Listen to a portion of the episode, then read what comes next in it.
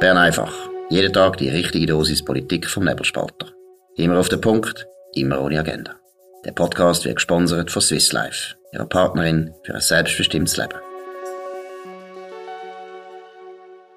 25. Februar 2022, Dominik Feusi und Markus Somm.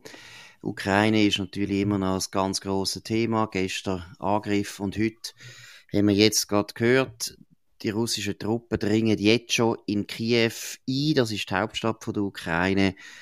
Dominik, was sind noch wichtige Einzelheiten, die wir wissen ja, also offensichtlich sind äh, Truppen gelandet in der Umgebung. Es hat heftige Kämpfe auf zwei ähm, Flugplätzen rund um Kiew. Äh, der eine ist der normale zivile Flugplatz, äh, der andere ein, ein, ein militärischer. Offensichtlich sind Truppen reingefahren, auch bis dorthin, richtig besetzt hat man eigentlich die Weg nicht. Es fällt auf, wenn man eine Karte anschaut, wo das Wall Street Journal veröffentlicht, oder, dass eigentlich besetzt haben die russischen Truppen relativ kleine Gebiete, aber sie haben das ganze Land beleidigt mit äh, Attacken, ähm, sei es aus der Luft, äh, ähm, äh, sei es mit Artillerie und insbesondere die Region äh, von Kiew. Ähm, die ukrainischen Truppen machen sich bereit auf einen Kampf im, im Stadtinneren. Das ist natürlich eine ganz andere Sache als irgendein Panzervorstoß äh, quer durch ein relativ flaches Land, wo die Ukraine ist. Es ist offensichtlich, oder es geht der Russen darum, die Armee auszuschalten und dann insbesondere die jetzige, muss man sagen, demokratisch gewählte, aber natürlich westlich orientierte ähm, Regierung auszuschalten und vermutlich irgendeinen äh, einen, einen russenfreundlichen Präsidenten äh, zu installieren, wo man ja hatte bis 2014. Absolut, aber es kommt ja immer wieder anders, als man denkt. Ja, ja. Der Appetit kommt mit dem Essen. Ich meine, ich bin, ich bin doch äh, relativ erschüttert, wie schnell jetzt das gegangen ist, oder? Ich meine, Kiew ist natürlich schon entscheidend.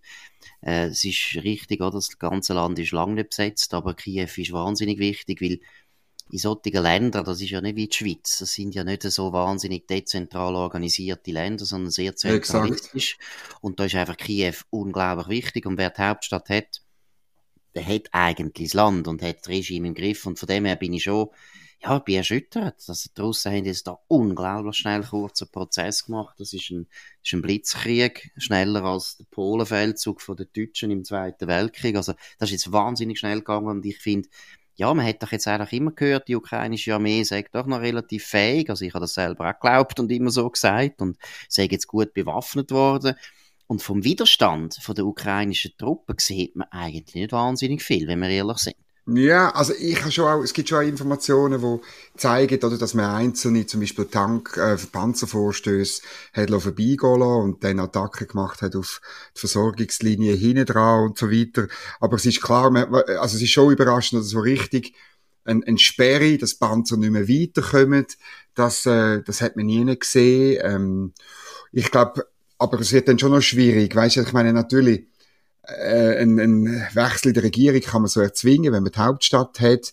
Aber dann das Land zu beherrschen, ist wahnsinnig schwierig. Da haben sich andere schon Zähne ausbissen. Ich glaube auch, also so die Aufrufe, die man liest, von ukrainischer Seite, gehen auch dorthin, dass man sich soll bewaffnen, dass man soll Russen attackieren im Hinterland und so weiter. Ähm, es wird interessant sein, oder ob es den Russen gelingt, wirklich dann, äh, den, äh, dem, dieser Sache ein Ende setzen oder ob sie sich da in eine unglaublich lange ähm, Partisanenauseinandersetzung einlassen müssen, oder? Gut, da muss ich jetzt ehrlich sagen, das tönt jetzt vielleicht ein bisschen zynisch, aber das glaube ich nicht. Ich glaube, okay. die Ukraine hat jetzt also nicht eine wahnsinnig starke, lange Tradition vom militärischen Widerstand. Also die Ukraine hat ja früher noch mal eine Zeit lang zu Polen, lang zu Polen gehört. Ein Teil, ja. Dann ist es äh, auf, nein, also eigentlich der grösste Teil hat zuerst zu Polen-Litauen gehört, also jetzt reden wir vom 16. Jahrhundert. Mhm. Und im 17. Jahrhundert hat es ja den Krieg gegeben zwischen Schweden, Polen und Russland. Und dann hat ja Russ, die Russen 1662 das Land dann erobert. Und seither, muss man also schon sagen, vom militärischen Widerstandskommandi und so weiter nie etwas gehört. Die Ukraine hat immer zum russischen Reich gehört. Auch unter deutscher Besatzung im Zweiten Weltkrieg ist die Ukraine auch nicht aufgefallen. Mal, Partisanenkrieg, Markus. Das sind Juden gewesen, das sind alles Juden gewesen. Nein, also da bin ich im Fall, da bin ich jetzt gar nicht überzeugt. Ich meine, das ist in Afghanistan. Die Ukraine hat nicht eine Tradition von langem, grossem Widerstand. Ich kann mich täuschen und das ist, dann ist sehr ungerecht, dass ich das sage, aber ich bin nicht so, also ich bin jetzt da nicht so zuversichtlich. Ich habe das Gefühl, die Russen, wenn sie mal die wichtigen Stellen besetzt haben, können sie das Land relativ leicht besetzen. Ehrlich gesagt. Ja. Werden wir sehen. Ist schwierig zu sagen. Aber es ist natürlich schon beeindruckend, wie das so nach Lehrbuch gemacht wird. Eben wirklich an, an verschiedenen Stellen fahren die Panzer rein, äh, erobern Teil und dann die jetzt massive Konzentration von russischen Kräften rund um Kiew, rund um Kharkov auch, ähm, die, eine Stadt im Nordosten ähm, von der Ukraine und dann äh, bei Cherson, das ist dort, wo der Dnieper eigentlich in die, ins äh, Schwarze Meer ähm, übergeht, Bericht, dass Mykolaiv oder Odessa ähm, gefallen sind, sind völlig erfunden von der Propaganda, aber äh, es sieht schon schwierig aus. Ja, die ganze Lufthoheit gehört man, oder? Sag eigentlich schon in der russischen ja. Das ist natürlich wahnsinnig wichtig. Ein schlechtes mhm. Thema. Und ich glaube einfach, oder, so schnell, wenn es Putin wirklich gelingt, dass es relativ schnell geht, dann wird auch der Westen nicht mehr wahnsinnig viel machen. Also das ist, auch das ist wahnsinnig deprimierend, oder? Also wenn er das relativ mhm. schnell schafft, dann ist er dort der absolute Herr und wir können entscheiden, was er jetzt mit der Ukraine macht. Wahrscheinlich probiert er eben, genau wie du gesagt hast, zuerst das Regime zu, zu installieren, wo pro-russisch ist, aber eben ich habe ein bisschen das Gefühl, oder? Wenn das so ein wahnsinniger Triumphzug wird, dann wird der Putin wahrscheinlich auch sich neue Gedanken machen und sagen, gut, das jetzt, ich glaube, das binden wir jetzt wieder voll an Russland an. Gerade eben, wenn zum Beispiel jetzt der Widerstand nicht so sollte stark sein, wie jetzt erwartet wird, dann könnte eben schon heißen, dass, ja, dass die Ukraine wirklich aufhört zu existieren und die Europäer und, und die Amerikaner sind eigentlich überall Sport, oder? Man kann, das habe ich so, so etwas Verrücktes gefunden, oder? Wenn man den Krieg nicht abschrecken kann, sobald er mal ausbricht, wird es wahnsinnig schwierig. Ich meine, jetzt, ja. die, jetzt sind ja nur die Sanktionen, die der Westen kann ergreifen Und was wird er da noch machen?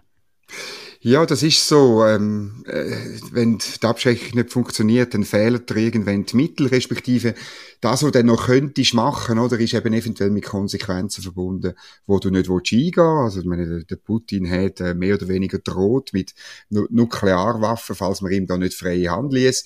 Das ist natürlich wahnsinnig, oder? Und so weit darf man es eigentlich äh, nicht, nicht kommen, oder? Das ist, das ist natürlich so.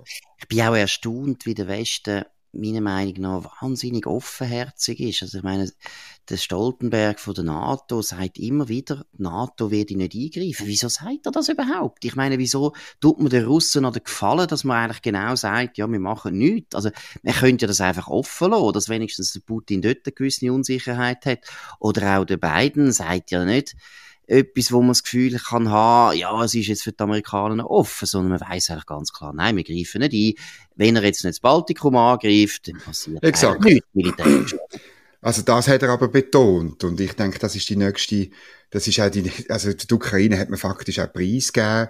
Ähm, ähm, äh, es ist weiterhin so, dass insbesondere in Deutschland, wo wichtig ist, ähm, äh, hat man keine Lust, irgendwie auch harte Sanktionen äh, zu machen und ähm, darum äh, finde ich dann einfach so ein bisschen, dass, dass wenn, man, wenn man jetzt so ein bisschen betroffen tut über das, über das, was man sieht in den Bildern, dann ist das natürlich schon ein bisschen heuchlerisch, oder? Weil man hat, faktisch hat man die Ukraine preisgegeben, wo man sie, wo man sie damals nicht in die NATO aufgenommen hat. Das ist der, der, der George Bush, der Jüngere gewesen, wo das eigentlich offen gewesen wäre dafür. Es ist, es ist Frau Merkel gewesen, die dagegen war, 2008. Und ja, seither, sieht man wirklich, wie der Druck von Russland halt ansteigt und, und das ist die Konsequenz von dem. Und ich glaube, ein grosses Problem ist, und das erinnert schon an die 30er Jahre, obwohl ich das will, eben, die Vergleiche sollte man nicht zu fest strapazieren, mhm. weil die Geschichte wird sich nicht wiederholen. Und der Putin ist äh, kein Hitler, das ist nicht die gleiche Situation. Aber was interessant ist und ähnlich, oder? Mich erinnert das Ganze schon ein bisschen an Sudetenland. Wenn, wenn du ein Gebiet hast, wo du halt deutsche Minderheiten sind das damals in Tschechien, dann haben die Alliierten wahnsinnig Mühe gehabt, richtig sich zu motivieren, wirklich einzugreifen. Und bei der Ukraine ist es halt auch wieder ein bisschen so. Da hat es grosse russische Minderheiten. Die meisten Leute kennen das Land sowieso nicht, können auch nicht sagen, also ich auch nicht, was ist der grosse Unterschied zwischen Ukrainisch und Russisch. Leute, mhm. die das beides kennen, sagen, das ist zwischen wie Italienisch und Spanisch der Unterschied, also doch ein erheblicher Unterschied, aber gleich, es ist weit weg für uns und irgendwo haben die Leute gleich halt das Gefühl, ja, irgendwo gehört das ja doch irgendwie zu Russland und ich glaube, das ist ganz wichtig, dass führt eben schon auch dazu, dass man ein bisschen sich schon, also ich würde jetzt behaupten, man tut sich dann schnell abfinden damit. Also wenn es jetzt schnell geht, dann wird sich der Westen relativ schnell abfinden. Man wird einfach die Sanktionen aufrechterhalten. Aber das ist ein bisschen das Spiel, das wir jetzt seit 2014 auch erlebt haben. Russland mm. ist nicht untergegangen. Man hat da auch harte Sanktionen ergriffen damals. Ui, ui. Ganz mhm. schlimm. Aber es ist ja nichts passiert. Und, und heute mm. würde ich sagen, die Russen haben eine viel bessere Position, weil sie sind jetzt viel näher bei China. Also, und sie können, und China ist so eine grosse Volkswirtschaft, das ist eben auch etwas, oder? Der Westen ist gar nicht mehr so unverzichtbar für die Russen. Also, die können ja durchaus jederzeit sagen, komm, wir machen nur noch Handel mit, äh, mit China, das ist schon genug groß und das ist wirklich genug groß. Da können sie dann auch auf Europa verzichten.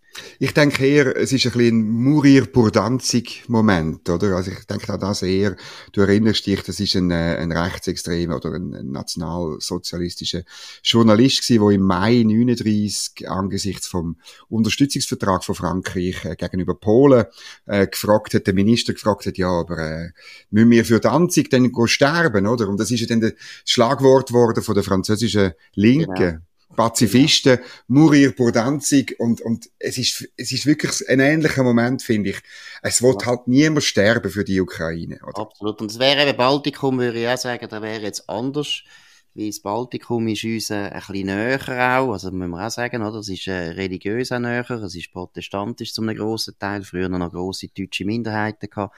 Es ist ein bisschen anders, baltische Staaten sind auch klein und sind natürlich NATO-Mitglieder, das ist ja, sagen.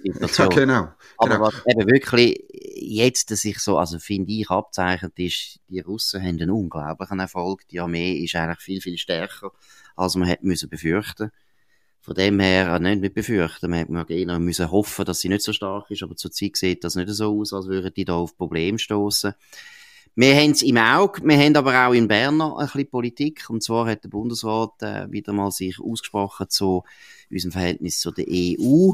Wirkt fast ein bisschen frivol. Es ist schon interessant, wie so ein Krieg alles irgendwo völlig überstrahlt und man das Gefühl hat, alles andere ist nur noch unwichtig, aber es ist immer noch wichtig. Dominik, was sind da die neuesten Informationen?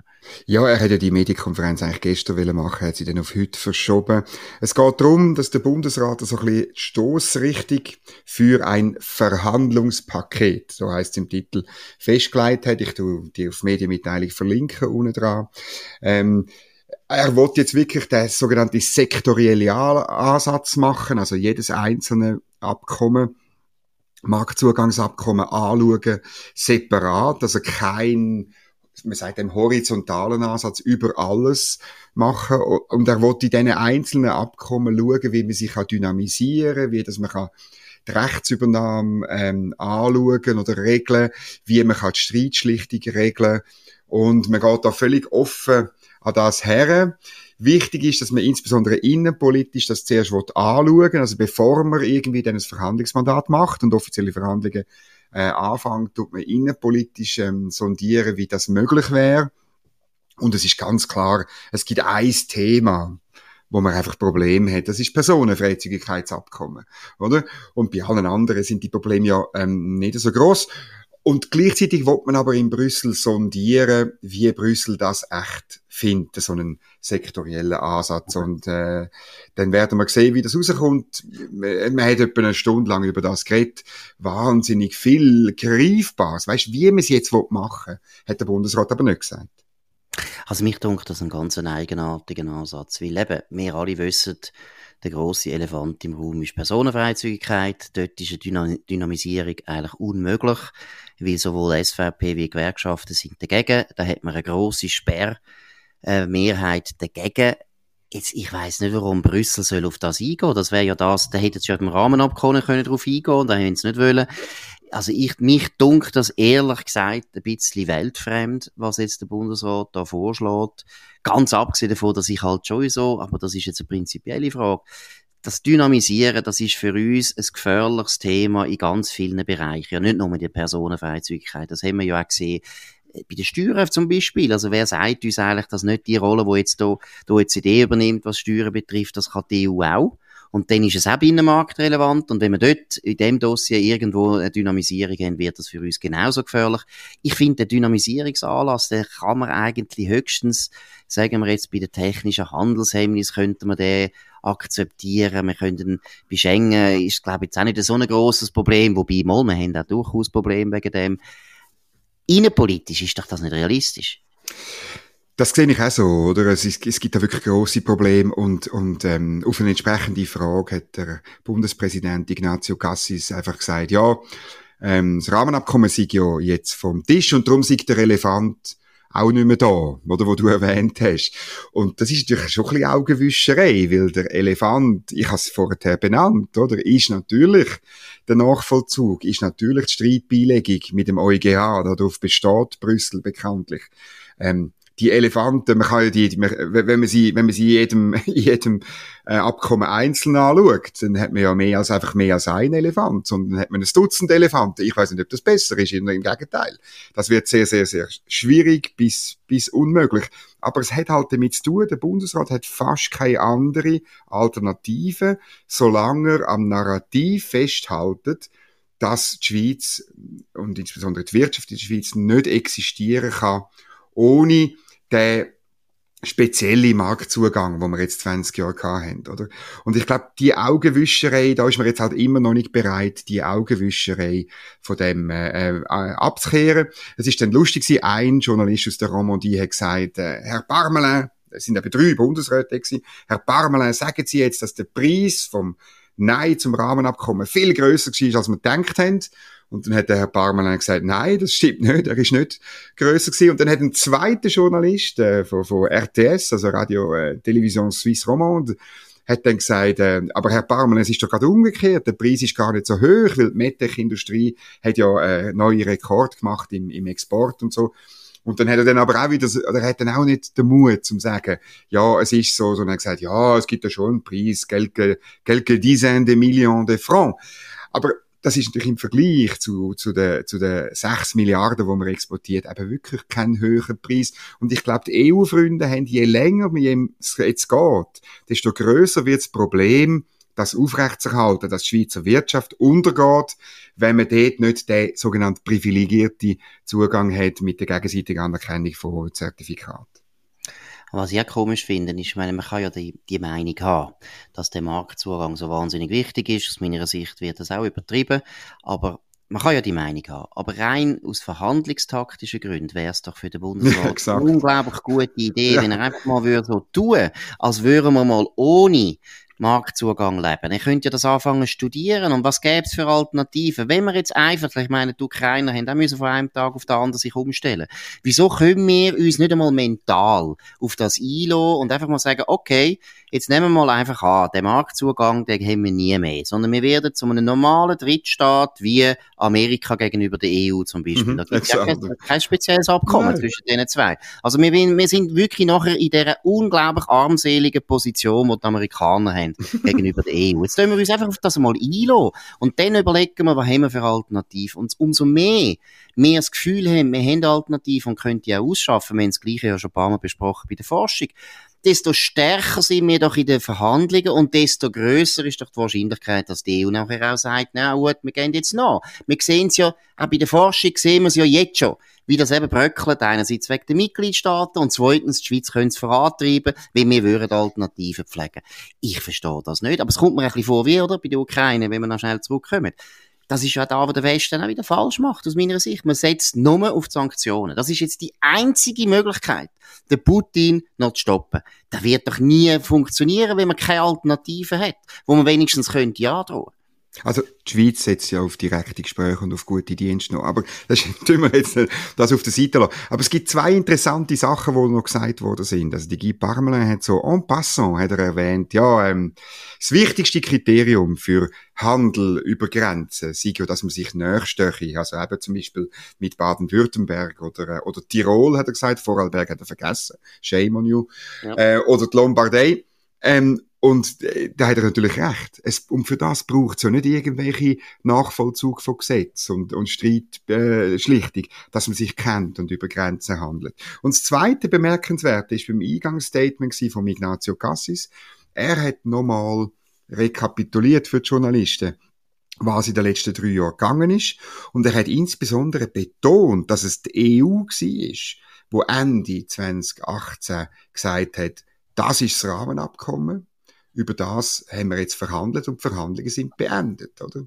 Und ja. Und später hat sie das ja noch mehrfach wieder gesagt, also äh, sei es der, äh, der äh, zuständige Kommissar oder auch der EU-Botschafter hier in Bern, haben betont, Verhandlungen sind fertig. Und, und ich meine, ich finde einfach, wenn man das einmal Konsequenzen aus diesen beiden Sachen würde ziehen, dann müssen wir eben kommen und sich von dem Narrativ, hui, die Schweizer Wirtschaft geht unter, wenn man keine gegenseitige Anerkennung von den technischen Normen mehr hat. Nein, sie geht nicht unter. Sie hat, sie muss im ganzen Exportwesen schon längstens muss sie schauen, wie sie Sachen produziert, dass sie sich auch in die USA, auf China, auf Indien oder in, in Sudan oder auf Argentinien exportieren. Und wir werden nicht untergehen, weil wir mitten in Europa sind.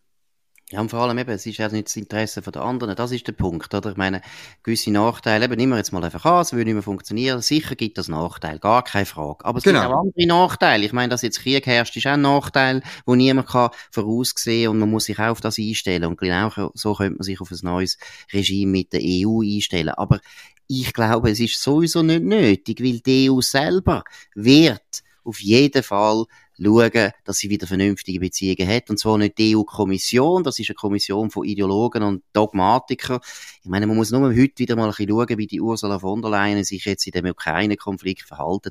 Das ist einfach nur noch lächerlich. Und wer sich da überhaupt noch äh, rausnimmt, irgendwo für Europa zu sprechen, es ist, ich meine, Europa ist nicht einig, was ganze Sanktionen betrifft. Ich meine, SWIFT, das ist ja das Zahlungssystem, wo, äh, wo man könnte jetzt aufheben für die Russen und wahrscheinlich die Russen würden am meisten wehtun. Das kann man jetzt wieder nicht, weil die Deutschen das nicht wollen. Logischerweise, weil Erdgas müssen sie aber gleich immer noch können zahlen. Also, genau es ist, es ist, es ist doch ein Hohn, wenn wir als Schweizer so immer wieder tönen, als wäre die EU Amerika, wo man gar nicht anders kann handeln, weil das ist so eine Supermacht. Nein, die EU ist uneinig, die EU hat Eigeninteressen, auch der Schweiz gegenüber, und von dem können wir ausgehen. Und immer wieder, du hast gesagt, das Narrativ, wir gehen unter, das verfangt einfach nicht. Und es ist ja mhm. langsam ermüdend. Ich glaube, die Leute wollen es ja nicht mehr hören. Wir wollen von unseren Eliten, von unseren Verantwortungsträgern, wollen wir Zuversicht, wir wollen Optimismus, wir wollen eine Can-Do-Mentalität. Es ist immer schwierig, auf der Welt zu überleben. Für die Schweiz sowieso. Wir sind immer ein Kleinstaat gewesen und das Keiben jammern überall, das geht mir langsam auf Nerven. Und ich muss auch sagen, gerade im Angesichts der Tatsache, was jetzt in anderen Regionen läuft, eben, denken wir an die Ukraine, denken wir an den Präsident Zelensky, wo unglaublich mit großem Mut hinsteht und es wird jetzt für ihn bald lebensgefährlich, da bin ich absolut ja. überzeugt, das ist lebensgefährlich, was der jetzt macht. Da, da ist noch ein Leader, der Mut hat und wir haben bei uns nur so Jammersocken, die die ganze Zeit sagen, ja, wie man nicht mehr, oh, also das geht, es geht mir wirklich auf Nerven. Gut, jetzt haben wir schon eine Standpauke müssen halten. Äh, Dominik, hast du noch etwas zu ergänzen oder was meinst du? Ja, ich, das ist einfach lustig, weil ich habe ja dann äh, von unserer Federal heute Abend mit der Regula Stempfli, the one and only, äh, und sie, sie ist interessanterweise bei dieser Analyse ganz nah jetzt bei dir und, und bei mir. Sie sagt auch, Europa ist total am Boden. Und vor lauter Gender- und, und Rassismusdebatten haben wir völlig vergessen, dass es auch noch Geopolitik gibt auf dieser Welt. Und wir sollen uns doch gefälligst, statt um unsere persönlichen Meinungen, um die wirklichen Probleme auf dieser Welt kümmern. Und das finde ich einen schönen Appell heute Abend, abspalter.ch. Absolut. Regula Stempfli forever. Das ist es gewesen. Bern einfach an dem 25. Februar 2022, am zweiten Tag von der Invasion der Russen in die Ukraine. Wir hören uns wieder am Montag auf dem gleichen Kanal zur gleichen Zeit. Danke für die Aufmerksamkeit. Könnt uns abonnieren auf nebelspalter.ch oder auf Spotify oder auf Apple Podcasts. Vor allem könnt uns weiterempfehlen, dass wir uns freuen, kommentieren, kritisieren und loben. Wir wünschen ein sehr schönes Wochenende angesichts der schweren, schweren Zeitumstände ist das immer noch auch wichtig.